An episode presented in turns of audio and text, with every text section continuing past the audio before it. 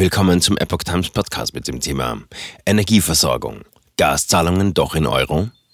Neue Forderungen aus Moskau. Ein Artikel von Epoch Times vom 1. April 2022.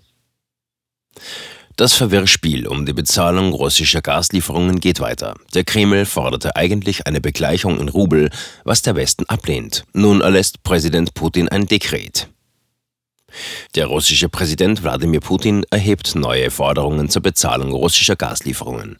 Mit Wirkung zum 1. April müssten westliche Staaten Konten bei der Gazprom Bank eröffnen. Andernfalls würden die Lieferungen für die unerfreulichen Länder eingestellt. Laut einem von Putin unterzeichneten Dekret können die Zahlungen weiter in Euro oder Dollar auf das russische Konto eingezahlt werden.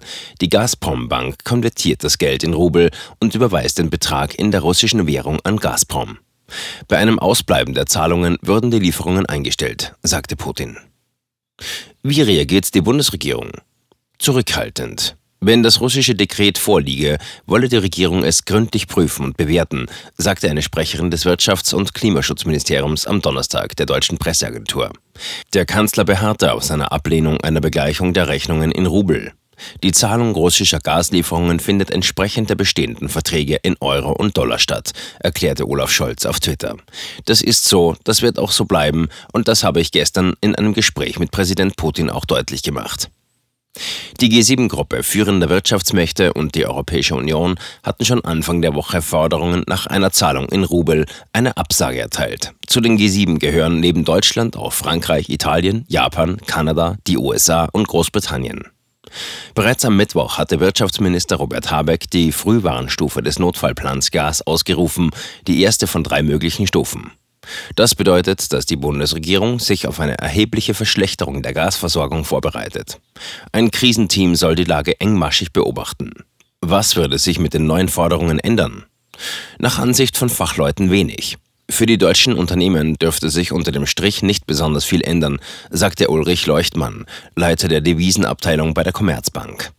Die Gazprom Bank unterliege derzeit keinen wesentlichen Finanzsanktionen, was aber auch beabsichtigt sei, damit die Bezahlung von Gaslieferungen für den Westen überhaupt möglich sei. Ähnlich sieht es Experte Ulrich Wartberg von der Landesbank Hessen-Thüringen.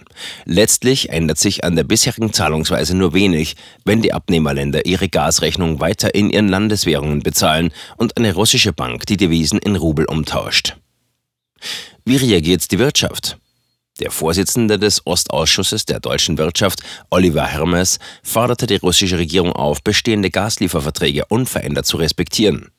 Russland gefährdet mit einseitigen Änderungen die jahrzehntelangen Energiebeziehungen mit Deutschland und der EU und beschleunigt den Ausstieg aus diesem Geschäftsmodell. Deutschlands größter Importeur von russischem Gas, der Energiekonzern Uniper, wollte die jüngsten Äußerungen Putins zunächst nicht kommentieren. Was droht der deutschen Wirtschaft insgesamt?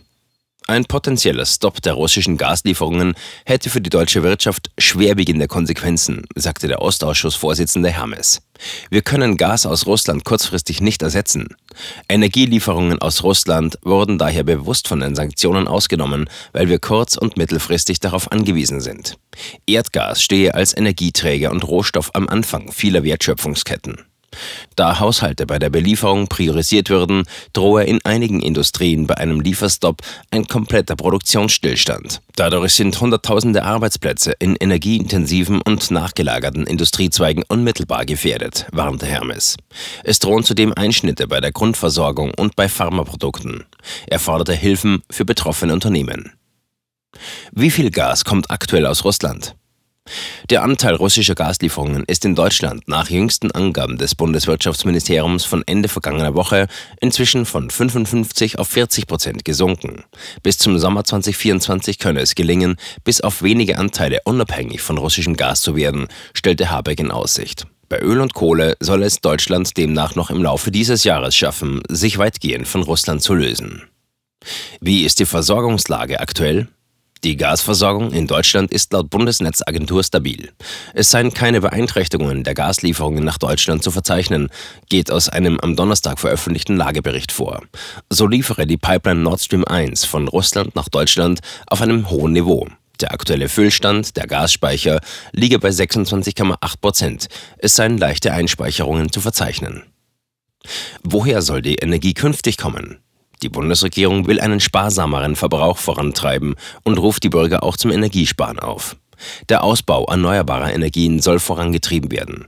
Kohlekraftwerke sollen länger in der Reserve bleiben. Außerdem bemühen sich die EU und Deutschland um neue Energiehandelspartner.